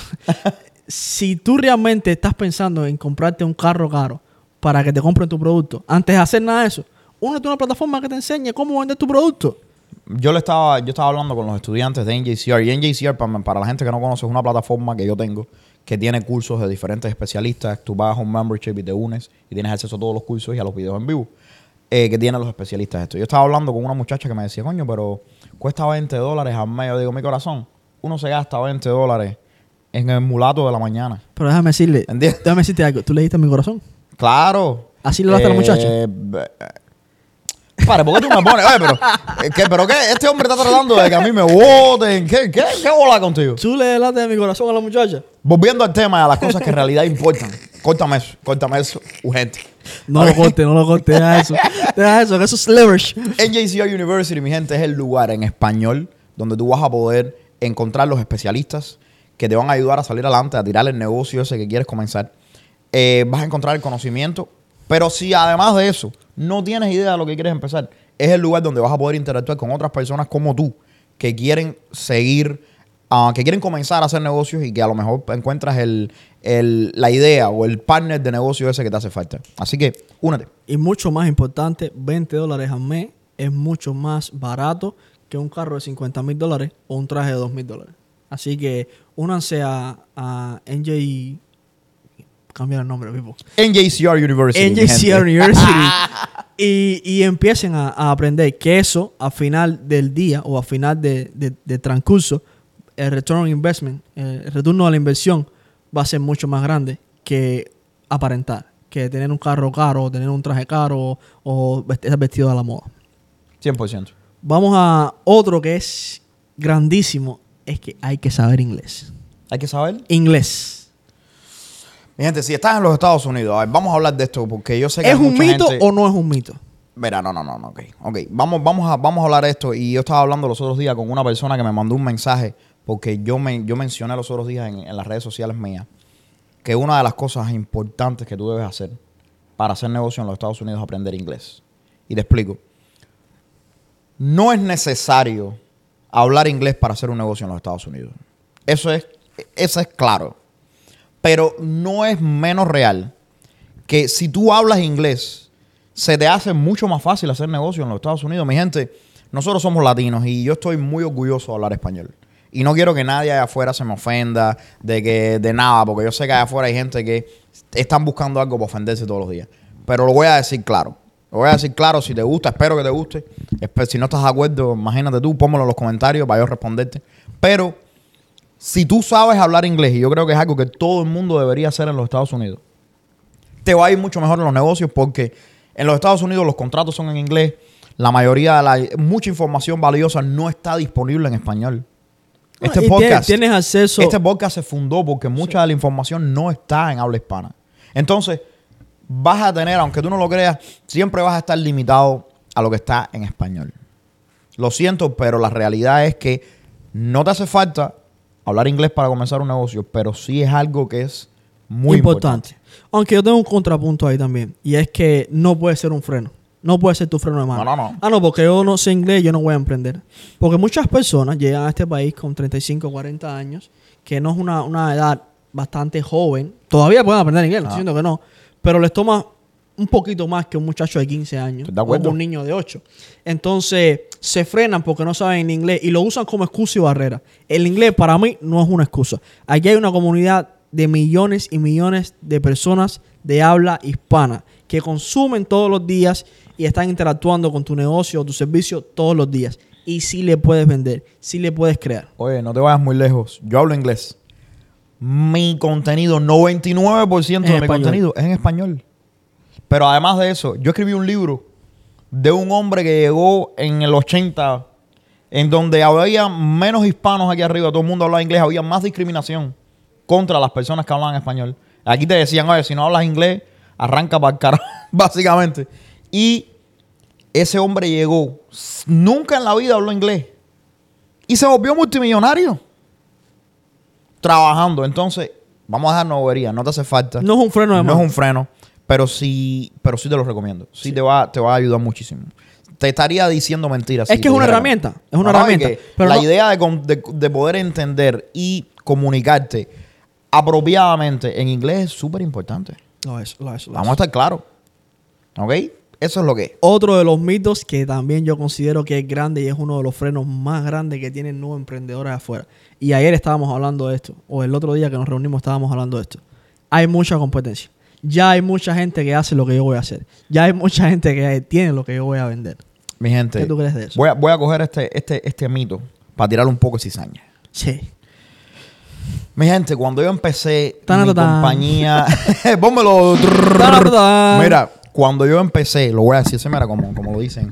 Cuando yo empecé mi compañía de crédito, todo el mundo me decía, todo el mundo arregla crédito. Había acabado de salir la compañía esa, ¿cómo se llama? Uses.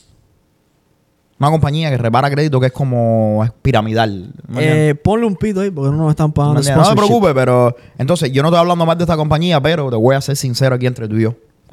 Todo el mundo salió al mismo tiempo. Yo dije, me, me cayó un poquito en miedo ese de coño. Todo el mundo está haciendo, arreglando crédito. Y te voy a ser sincero, no importa. Y tú sabes por qué no importa. Número uno, porque cuando tú empiezas un negocio es como te sacas un, cuando te sacas un nuevo carro. Si tú te sacas un carro que es un Toyota, cuando tú sales para la calle el otro día, lo único que ves en la calle son Toyotas. Eso es porque eres más propenso a percibir ese Mente tipo de negocio. selectiva. Además, las redes sociales hacen esto. Si tú tienes un negocio de crédito, ahora te empiezan a salir toda la gente que arregla crédito igual que tú. Right, it's Confirmation called bias. confirmation bias. Espérate, ¿es called confirmation bias Affirmation bias. o confirmation bias? It's affirmation bias o confirmation bias. Pero, what, what is the ¿Qué right significa eso en español? Para la gente que, que nos están escuchando. Bias confirmación. Te Confirmación bi- bias. bias viene siendo como pre... ah, Nada, mi gente, que te confirma lo que ya tú creías sí, que es correcto. como, ajá. ¿Ok? ¿Qué es lo que pasa con esto? Preconcebido. Ajá. ¿no? Tienes una preconcepción que te confirma lo que ya tú creías ya. Ahora, ¿qué es lo que pasa? Tienes una preconcepción preconcebida que te confirma lo que ya estaba concebido. 100%. Lo que él dijo. eso mismo que él dijo. Eso es lo que Mi significa. gente, inscríbanse a podcast para que aprendan el verdadero español. ¿Qué es lo que pasa con esto? ¿Qué es- mi gente, eh, vamos a cortar eso. No se preocupen. Mira, Eh, Broy, Broy lo... lo- Tú no le, no le puedes creer tanto a gente que usa estas cosas. Sí. Pero mire, ¿qué es lo que pasa, mi gente? Eh, cuando, volviendo al tema, cuando yo empecé la parte de crédito, primero que todo el mundo me decía, oye, todo el mundo arregla crédito. No vas a poder arreglar crédito. Eso no, eso no te va a dar. Todo el mundo, tienes mucha competencia. Y ojo, hay, com- hay compañías aquí en New Jersey que son más grandes que yo. Hay compañías en los Estados Unidos que son más grandes que todo el mundo en reparación de crédito, que hacen el mismo servicio que hago yo, en el, mi- el mismo ámbito. Y entonces yo decía, tú sabes qué, para el carajo voy a hacer las cosas igual. Y hoy por hoy somos más grandes que mucha de la gente que empezaron con nosotros y gente que ya existían. Porque al final del día, mi gente, hay 300 millones, ¿son, no? 300 millones de norteamericanos. 380 millones. Casi Escucha más. 400 millones. Una cosa de no variada es... Y entonces cuando yo sí creo que es una buena práctica cuando tú vas a comenzar un negocio, ver cuál es el tamaño de tu industria, cuál es el porciento de la industria que está ocupado, que está ya, eh, tú sabes, eh, monopolizado por las industrias, pero al mismo tiempo no te olvides de que dentro de esa industria a ti no te hace falta, a mí no me hace falta 50% de la industria para Es hacerme millonario. En marketing conocemos una cosa que se llama the buyer persona. La persona que tú le estás vendiendo. Tu cliente ideal. Y a esa persona tú le vas a vender. A lo mejor no son 50 millones. A lo mejor son 10 mil. O a lo mejor son 100. Pero si tú le vendes un producto de mil dólares a 100, a 100, pers- a 100 personas, ¿cuánto dinero es eso? Un millón de Tú no tienes que venderle a todo el mundo. Y además, mi gente, tienes que entender esto. Muchas veces fallamos en tomar en cuenta que las industrias crecen. Todos los años las industrias crecen. Así que es esa idea de, bueno, ya todo está cogido. Eso es mentira. Eso es mentira. Además, déjame decirte algo. No todo el mundo le vende a... O sea, no hay una persona que le venda a todo el mundo. A todo el mundo en la industria, mentira. Eso no, eso no funciona así. Puede ser tú la persona que le va a vender a esa gente que la otra compañía no le vende. No, es que es así. Yo cuando... Y hay personas que consumen de varias compañías del mismo, del Eh, mismo tipo. Es que la, la conectividad con la, con la compañía tiene que ver mucho con la experiencia de Yo marca. tengo Amazon Prime, Hulu, Netflix. Netflix, todo, Peacock. Héctor, por favor, a todas esas compañías ponle pi, pi, pi, porque no están pagando el sponsorship. Todas esas compañías yo las tengo. ¿Y tú sabes por qué? Porque son el mismo streaming service, el mismo tipo, pero todas tienen sus cositas. Yo creo que esto es una excusa para no estar haciendo negocio y emprendiendo. Y también es una excusa mía para pagar por todas esas compañías al mismo tiempo, porque También. ya me han dicho que cancelé muchas, Deberías pero nunca lo hago. estábamos el otro día hablando de el, del, del food truck. Que Ajá. un hombre se molestó porque le pusieron un food truck al lado. Mi gente, esto es lo mejor que te puede pasar. La competencia atrae mercado. Y estábamos hablando del estudio que se hizo con Coca-Cola. Que Coca-Cola puso una, una máquina Déjame, en un mall. Déjame, explicarle a la gente. Déjame explicarle Déjame a la gente. la Pero idea, espérate, chico. Oye, pero este hombre como habla. Eh, Cada vez que estoy hablando no me deja terminar la idea, bro. Eh, Oye, eh, la gente tiene que entender. Tengo un familiar que hizo un food truck. ¿Entiendes? Un food truck es un... un Pero es que al familiar Un tuyo no viene, no viene podcast. un Que venga a vender comida. podcast. ¿Ok? Ese food truck se le puso al lado a otro, a otro food truck que ya estaba ahí, a otro camión de comida. Y el tipo vino y le dijo a él, oye, mira, fíjate lo que te voy a decir, yo soy dueño de todo esto aquí. No se te ocurra venir aquí, tienes que tener un permiso. Lo puso nuevo paquete. Sin darse cuenta de que tener otro tipo de comida al lado de tu, de tu camión de comida no es necesariamente algo malo. Sí, un, un, un paréntesis. Poner a alguien nuevo de paquete es decirle un montón de cosas groseras. Ajá. Mandarlo para allá y para acá. so, continúe, compañero. No, lo que estaba tratando de decir, cuando me interrumpiste, era que eso es una de las mejores cosas que te puede pasar a ti a tu negocio. Que venga la competencia, que venga tráfico, que venga mercado. Una, porque te vas a ver obligado a mejorar tu servicio o tu producto. Y dos, es porque va a traer tráfico. Y estamos hablando de esto el otro día, de la, del experimento que hizo la Coca-Cola. Pusieron una máquina de Coca-Cola en un mall, o no recuerdo dónde, pero la pusieron en un sitio donde había mucho tráfico de personas. Y la gente iba y compraba la Coca-Cola. Pero después, ¿qué hicieron? Pusieron una, una, una máquina de la competencia de Pepsi Cola. Entonces se dieron cuenta que las ventas habían aumentado, creo que era un 100%, una, una barbaridad esa. Y la psicología atrás de este experimento era que la gente, la decisión ya no era voy a tomarme una Coca-Cola o no. La decisión era qué me voy a tomar. O una Coca-Cola o, una, Pepsi, Pepsi-Cola. una. Y la gente compraba más. Exactamente. Si tú tienes dos barberías, una al lado de la otra, el cliente ya va a tomar la decisión de pelarse en esta área o de pelarse en la barbería. Ahora, la decisión es dónde me pelo. Y ahí es donde viene tu servicio, tu producto. Ahí es donde viene tu buyer persona. Ahí es Claro. donde viene tu descripción. Donde tú dices, yo le voy a vender a este tipo de persona, a este tipo de cliente. Claro. Mira, yo mismo. Eso es lo mejor que le puede pasar a tu negocio. Oye, yo no como maíz. A mí, yo, no, yo nunca en mi vida he cogido y he ido a un food truck a comprarme un maíz. Jamás. No están pagando sponsorship. No, no, pero jamás. más de ellos, nada más de Ese día yo voy a comer el food truck nuevo de comida cubana. O sea, yo voy a comerme un pan de comida cubana, no sé, lo que sea. Y a lo mejor tengo ganas de comerme un maíz y me compro un maíz al lado. Ujú. Así mismo es. Si ese food truck no estuviera al lado tuyo, yo a lo mejor nunca fuera ahí. No, o a lo mejor tu competencia le vende a un cliente, vamos a decir, te vende a ti comida cubana. Pero es un día que dices, tengo hambre. Y no piensas en la comida cubana. Pensás, no, ayer comí comida cubana y antier comí comida cubana. Hoy no tengo deseo. Pero ahí hay un food truck que vende maíz. Voy a comer maíz. hoy. Voy a comer mayor. Y tenías un cliente. ¿Y quién lo trajo? Tu competencia. So, Así gente, que tener competencia ojo, tener competencia no siempre es malo. Además, estábamos hablando de eso también el otro día. Los moles. ¿Cuántas tiendas de ropa no hay en los moles? ¿Cuántos servicios de comida no hay en los moles? Y el concepto del mall, mi gente, es traer tráfico a través de la competencia. Es un lugar donde la gente va y no sale con las manos vacías. Consume de una cosa u de otra. Que hay gente que sí, que, que trabaja y vende a una cierta persona Sí, y son claro. las que traen a esas personas al mall. Está bien. Está bien. Pero en las redes sociales pasa lo mismo, las colaboraciones. Tú tienes una, una red social grande y yo colaboro contigo. Yo soy tu competencia, pero colaboro contigo. ¿Para qué? 100%. Para tener acceso Claro. a tu audiencia. Lo mismo pasa. Así trabajan las marcas. Vamos a poner, oye, tú ves a veces un, un Kohl's al lado de un, de un Walmart o al lado Claro. de otra cadena. Porque Es que se, se están autonutriendo con el tráfico de las marcas que tienen al lado. Así que que tú tengas competencia donde tú estás no es una cosa mala. Que la gente esté teniendo el mismo producto o la misma idea que tú quieres poner afuera en el mercado no es una cosa mala, es una cosa muy buena porque trae consumidores a la industria. Lo que tú tienes que pensar y meterte en la cabeza es mejorar tu servicio y tu producto, hacerlo mejor que nadie, venderle a tu buyer persona. Y aquí 100%. quiero caer en otra, en otro... Este sigue cayendo. Sí, voy a seguir cayendo hasta, hasta el fondo. No necesito invertir en profesionales, yo puedo hacerlo todo. Esto es uno de los mitos más grandes que, que existe de afuera. O sea, yo no necesito contratar un, un contador, yo no necesito contratar a nadie que me arregle el crédito o que me lleve el crédito, eh, yo no necesito contratar a un abogado, yo no necesito contratar un, ¿cómo se llama? Un social media manager.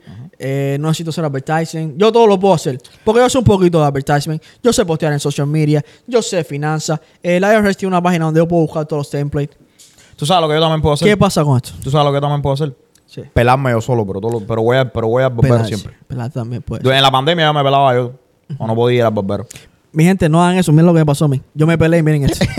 No, literal, yo me quedé calvo una vez pelándome yo mismo. sí, mira lo que Se pasó. me, se me salió el clip de la máquina, me hice un cucarachón aquí de ese tamaño No y intentar tuve que al casa. calvo. Y ustedes pueden ver con estos oídos que Dios me ha dado, yo al calvo parezco literalmente de otro planeta. Eh, es un lava con las puertas Yo abiertas. creo que fue bastante modesto. Es un lava con las puertas abiertas. Oído no, oído no. Con esa bataca que tiene.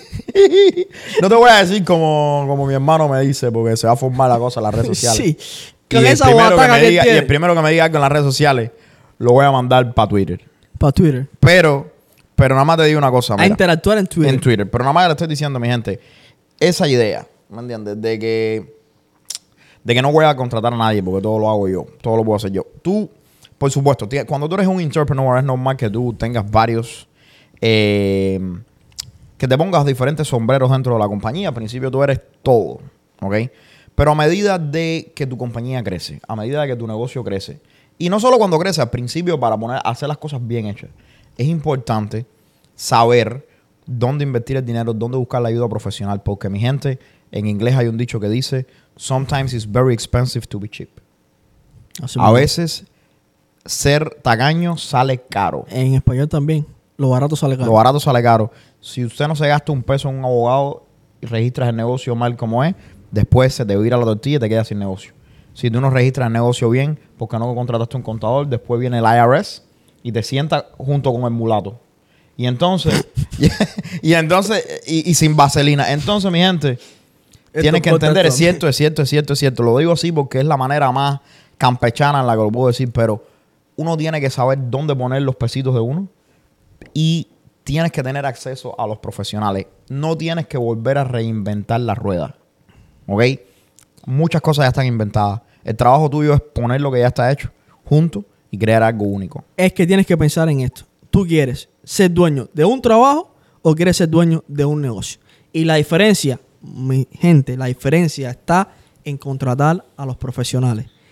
El dueño de un trabajo es la persona que se levanta por la mañana, abre su trabajo o su negocio, su propio negocio, y lo trabaja todo. El dueño de un negocio es el que se rodea de profesionales, gente capacitada y las dirige. Y ojo, ahí vamos a otra cosa. Tienes que contratar gente buena y dejarlos hacer lo que ellos hacen. Steve Jobs decía eso. ¿no? Escucharlo. Steve Jobs decía eso. No se contrata gente inteligente para decirles qué es lo que tienen que hacer. Tú contratas gente inteligente para que ellos te digan a ti lo que tú tienes que hacer. Si yo contrato a una persona que es experta en ventas, yo tengo que escuchar a esa persona. La razón por la cual yo te contraté es para que tú me digas a mí cómo incrementar mis ventas. Cuando yo contrato a un abogado y el abogado me dice, oye, esto es así. Hazle caso. Yo le hago caso al abogado porque yo no soy abogado. Los chances son de que el hombre sabe más que yo. Eso en nuestro negocio nos pasa mucho. Entonces hay mucha gente cabezón. Cogemos un cliente, el cliente me dice, no, pero yo quiero hacer las cosas así. Y yo, yo respeto eso, este es tu negocio. Pero si haces las cosas aquí, no vas a tener el resultado que estás pensando. Déjame hacer mi trabajo, déjame hacer lo que yo creo que va a funcionar. Y si no me funciona, entonces nos sentamos a hacer las cosas como tú crees que deben ser. Brother, eso a mí me frustra tanto porque yo he tenido clientes con los que no hemos terminado muy amicably. Yo, he tenido clientes que en reparación de crédito, que es algo que es corta y pega, me, me llaman y me dicen en la consulta, la actitud muy mala. "Ah, yo sé que ustedes arreglan crédito, pero aquí es lo que yo quiero que ustedes hagan. Digo, mira, no, no, no, no, no. No funciona de esa manera. Tú me llamas a mí, yo soy el experto en crédito. Tú me llamas a mí para que yo te diga a ti cómo tú reparar tu crédito. Si tú crees que tú vas a venir al servicio mío de reparación de crédito y me vas a decir qué hacer, que yo sé que no, vas, que no es la mejor manera de hacerlo, de funcionar, y tú crees que yo lo voy a hacer así, no va a funcionar porque lo que pasa con eso es que muchas veces haces lo que sea que el cliente dice, no sale como tiene que salir porque el cliente no sabe lo que está haciendo. Y entonces al final la culpa la tienes tú. Cuando tú vienes al servicio mío a que yo te arregle el crédito, yo soy el especialista en crédito, yo te digo cómo arreglar el crédito, tú tienes dos opciones. O te gusta el servicio y decides seguir al especialista, o te buscas un especialista que concurra con lo que sea que tú, que tú digas.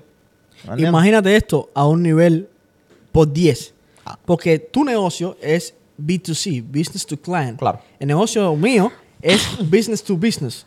Cuando tú estás lidiando con dueños de negocio, ellos están por arriba de la estratosfera. Claro. ¿Entiendes? Ellos saben todo cómo su negocio funciona. Y eso yo lo respeto, porque tú tienes la idea de tu negocio.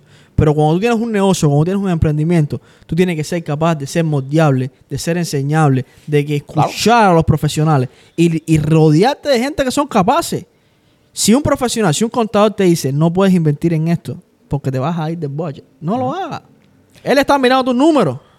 Si un, un social media manager o una agencia de, de advertisement te está diciendo, el dinero no está en la radio, está en social media, o el dinero no está en la televisión, Claro. está en los perfect clicks, hazlo. Claro. Prueba la campaña. Y si no te funciona, cambias. Yo te puedo decir esto de primera mano porque yo soy cliente de tu compañía. Eh, mi compañía es cliente de la compañía de él de promoción. So, todos los videos que tú ves míos en las redes sociales están producidos en realidad por la compañía de él. y Eh, Master Media Company también es sponsor de, de Business Insurance. Pero te voy, a, te voy a decir antes de que ponga el comercial ese empujado que va a poner, yo voy a decirte un comercial de verdad bueno, que es un Creando testimonio. campañas. Que es un testimonio de verdad. Y, y lo voy a decir de verdad serio. Eh, mi compañía, NJ Credit Repair, que hace crédito, eh, es cliente de la compañía de ellos. Y, una, y yo soy cabezón. No solamente orejón, cabezón también. Eh, No se nota. yo soy de la. Yo soy de la gente que, que a mí me gustan mucho las redes sociales. Yo tengo mucha aptitud para las redes sociales. Me encanta eh, todo esto que tiene que ver con promoción, todo este tipo de cosas. Pero la gente que sabe, sabe, mi gente. Yo he tenido mil desacuerdos con ellos en cosas, en cómo nosotros debemos re- eh, modelar la marca, hacer esto, hacer lo otro, cosas que debemos mover, que no sé qué. Y ojo, hay un debate abierto. No es que yo acepto 100% todo lo que ellos me dicen, pero hay un debate abierto basado en la razón y basado en los números. Hemos estado en situaciones en las que yo he dicho, yo lo voy a hacer a mi manera. Ellos me han dicho, ok, no es el final del mundo, lo hacemos a tu manera, vamos a chequear cómo funciona esto. Tres semanas, vamos a chequearlo. Y vamos a ver los números. Y después lo chequeamos a la manera de ellos. Y los números son los que hablan. Así Si la manera de ellos es la que funciona, yo me meto la lengua donde no me da el sol y lo hago porque al final del día el que estoy haciendo dinero soy yo. Tú no actúas en el mejor interés de tu negocio cuando tú haces algo que no beneficia las ganancias de tu negocio. Cuando tú, cuando tú actúas a nombre de tu negocio, el número uno, la- la- lo número uno de cualquier negocio de afuera es maximizar ganancias. Oh, yes. So, si yo, porque soy un hombre orgulloso, no doy mi brazo a torcer y digo, oye, mira, la manera mía, desafortunadamente, yo pensé que era que iba a funcionar, pero no funcionó. La tuya es la que, y se va a ir de esa manera. Yo puedo darme en el pecho y decirle, oye, eh, convencerme yo mismo de que hice lo correcto, pero no hiciste lo correcto, porque tomaste una decisión que no está en el mejor interés de tu compañía. Y cuando tú trabajas a nombre de tu compañía, tú tienes que mirar en el mejor interés de tu compañía, no en el tuyo personalmente. Que muchas veces, aunque tú seas dueño de la compañía, tu interés no es el mismo interés que la compañía. Así mismo. 100%. Además, déjame decirte algo. En el libro de Emprendiendo One on One de Business in Chanclas, ahí yo leí que uno de los fundamentos de, de los negocios o del emprendimiento es reconocer lo que está mal hecho y cambiarlo. Cambiarlo. Y también reconocer lo que está bien hecho y duplicarlo. Y te voy a tirar uno más. Y te voy a tirar una cosa más. Que está en el libro. No, acerca, de, acerca de Master Media, que es la compañía de ellos, la compañía que es sponsor de este programa. Eh, Master Media, a pesar de que es una compañía que te escucha, porque a mí me han escuchado muchísimo, y mira que yo hablo. Bueno, ustedes como se pueden dar cuenta. No nos damos cuenta. es una compañía que es capaz de ajustar la promoción de tu negocio al siglo XXI, mi gente. Es difícil, es muy, muy difícil. Por lo menos para mí, no quiero generalizar. Llevar quien tú eres efectivamente a las redes sociales. Muchas veces las redes sociales te transforman en que las otras personas te vean como quien tú no eres. ¿Ok? So, Master Media es la herramienta, es el puente, que no solo te va a ahorrar trabajo, te va a ahorrar todas estas cosas que tú crees que puedes hacer tú mismo. Que honestamente lo dudo cuando se trata de redes sociales. Si estás empezando esto y quieres de verdad poner tu negocio en el otro nivel, Master Media es el, el, el eslabón ese que te va a conectar con la nueva etapa del negocio tuyo, que te va a poder traducir eso que tú estás haciendo tan bien en el día a día a las redes sociales. Esa ha sido mi experiencia. eh, tienes que hablar con él y con la que está atrás de las cámaras, que es la de que de verdad tiene la última. ¿Ok? Esa es la que te da la última. Y la voy a invitar, y la voy a invitar al programa. Oye, ¿por qué el próximo programa. episodio no la entrevistamos? La vamos a entrevistar porque tú no sabes en realidad eso. Yo sé Es que tú eres. Él, él lo que hace es estar en el buró contando el dinero. ¿No me entiendes? Yo soy, Pero, la, yo soy la cara. exacto. Media necesita otra cara. si tú eres la cara. yo soy la cara y el cuerpo de Mastermedia. Ok, vamos a dejar eso ahí. no te rías tan alto, En ¿verdad? serio, pero ¿cómo que el cuerpo? Mira, mira ese cuerpo. Lo estoy Entonces- tapando, lo estoy tapando con la tablet. Es más, mira, Es más, te voy a hacer un reto. respeto. Te voy a hacer un reto. El próximo programa vamos a invitar a la manager, a la manager no, a la dueña, a CEO CEO de Master, Media, que venga y nos hable. Pero como él dice que él es la cara del cuerpo, te quiero en chores. Tú no quieres eso aquí. Para ver el cuerpo. Tú no quieres eso aquí. Sí, sí, te Yo voy a me poner pongo en el short. chore si tú te pones el chore. Vamos a estar en chores. Mi gente, Mi gente, ustedes no están listos para lo que van a ver. esto no está. Te voy a, fíjate lo que te voy a decir. Esto que tú vas a ver va a cambiar tu vida. si usted ve las canillas de ese hombre con la cantidad de pelo que tiene ese hombre en los pies. Mira, para eso. Mira, en el otro episodio. No, no, fíjate lo que te voy a decir. No estés dándole filito a la gente aquí. Si quieres dar filito, ábrete una cuenta en OnlyFans. Déjame decirte, si me quieren ver las canillas, vean el otro episodio. Es más, me lo voy a cerrar aquí. ok, sácate, guárdate eso. Que si me saco esto que tengo, te, quedo, te dejo sin podcast. Sí, mejor. Van a ver los requests en los comentarios para que yo me haga una cuenta en OnlyFans. Van a estar ahí. Mi gente, hasta Ok. el próximo episodio. Así que vamos a dejarlo ahí, vamos a dejar el pin ahí. Pero quiero hablarte de algo que, que- que lo tengo en la mente desde que mencionaste esto de, de, tú sabes, de cuando contratamos gente, si le hacemos caso a los profesionales, si no.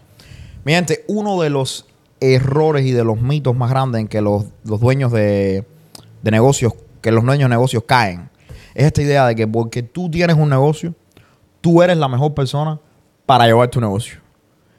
Error, error. La mayoría de las compañías grandes en los Estados Unidos tienen un CEO, que es la persona que corre el negocio y no es la persona que es dueño de ese negocio. Y lo más importante, saca las emociones del negocio.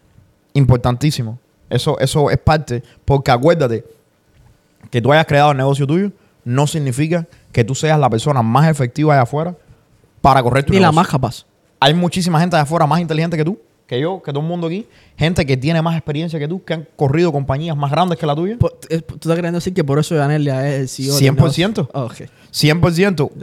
Porque si este hombre fuera el CEO, Master Media no fuera lo que es, que es lo máximo Eso es verdad. que eso- tiene que ver con eso que tiene que ver con, con- eso con- es la- el arma secreta detrás de NJC de NJCR University and NJ Credit and Independent Net Relief y todas las compañías mías porque al final del día Master Media es lo que traduce eso a las redes sociales para que todos ustedes nos vean.